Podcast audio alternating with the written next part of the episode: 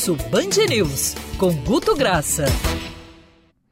Guto, bom dia para você. Acompanhou aí, óbvio, de perto toda a movimentação, enfim, e também comentários, eh, mensagens, fotos, vídeos, enfim, repercussões em cima do dia de ontem, 7 de setembro, com as manifestações que, acompanha, que, que aconteceram. E o Guto acompanhou isso de perto e tem informações que ele levantou junto com a equipe dele. Fala, Guto. O pessoal tá batendo na é, porta Rodolfo, aí, vamos lá nesse bom dia e vamos nos fixar para falar um pouco do nosso amado Rio de Janeiro como um, um micro-universo de tudo isso que se viu ontem, mas vamos dar um corte de Rio de Janeiro, porque a gente fez algumas dinâmicas interessantes, em especial monitorando a cidade. De 162 bairros monitorados, evidente que o destaque é para Copacabana em relação à manifestação, por além de ser um bairro com 250 mil moradores residentes, você ainda teve o fluxo local. Mas me chamou a atenção que Barra e Jacarepaguá, com engajamento por bairros 15% acima da média do, do resto do Rio de Janeiro. É para a gente ver quase que assim uma, uma influência maior dessa de uma pauta que, que se tomou on, ontem no, no Brasil, junto com o 7 de setembro para analisar e número frio, aqui não é opinião do Guto, não é desejo do Guto, é falando manifestações. Primeiro, é, usando até uma frase de, de uma amiga, a, a Diana, que ela fala que ainda se acha muito difícil se acostumar com a palavra protesto a favor. Mas analisando essa questão do protesto a favor e protesto contra nas redes do Rio de Janeiro, as manifestações favoráveis ao presidente apareceram 15 vezes, com 15 vezes mais engajamento que qualquer outra manifestação contrária a ele que estivesse acontecendo pelo Brasil. É para a gente entender o volume desse peso no Rio de Janeiro para compreender, né? Aí, Rodolfo, vamos entrar em algo que me chamou a atenção, que são essas pautas dos eventos, quando vêm, né? Eles, elas são difusas, elas têm ataques difusos.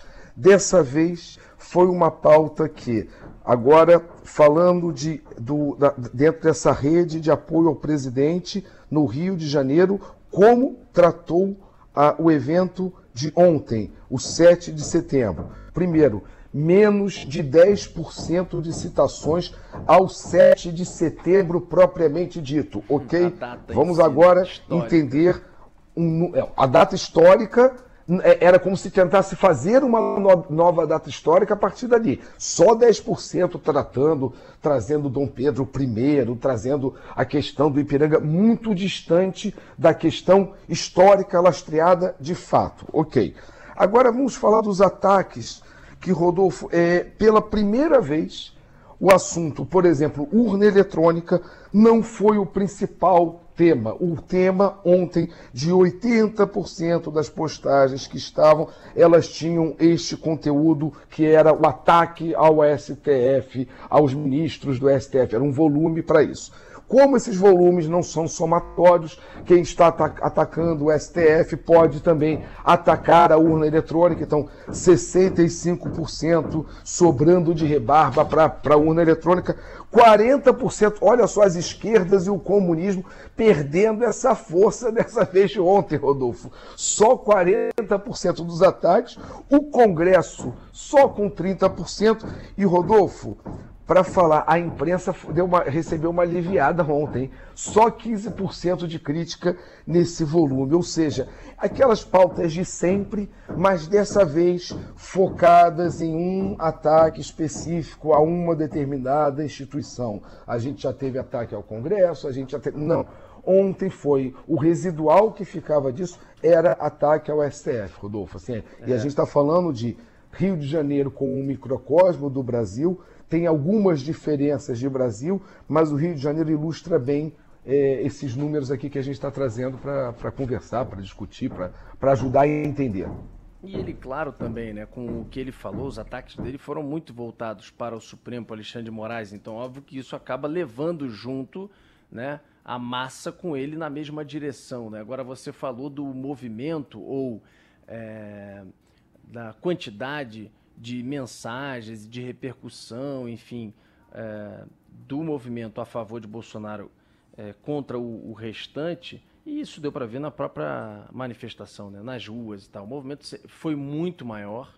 Até ficou uma avaliação ali se eles deveriam ter feito o um movimento contrário ontem. Alguns disseram que sim para marcar posição, outros que não, etc. Mas enfim, era de se esperar isso, um movimento bem maior mesmo, favorável ao presidente Bolsonaro. E isso, ainda mais é, com a utilização nas próprias manifestações das pessoas com celular, com foto, com vídeo que iam postando, era natural que isso nas redes sociais é, isso fosse acompanhado de alguma maneira é, nessa mesma linha, né, Guto? Algum outro ponto para a gente finalizar e finalizar é, o programa também aqui?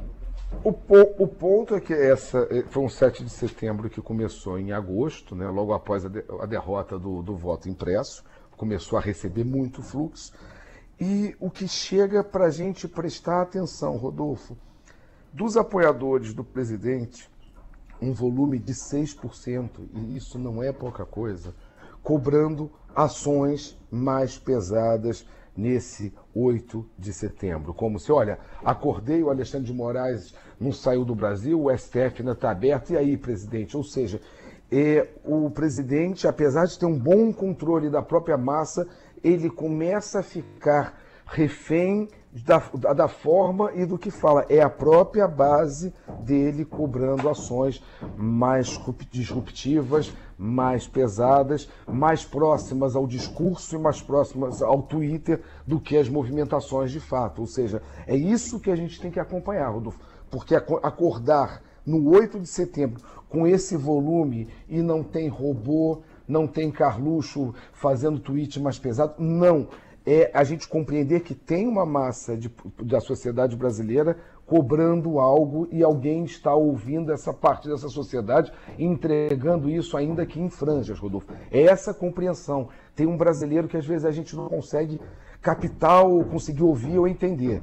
Tá? É só, só fica aqui é para a gente prestar atenção e ir acompanhando. É isso. Só um, uma observação, Rodolfo. O Guto falou aí da divisão por bairros, da, da interação nas redes e citou a Barra.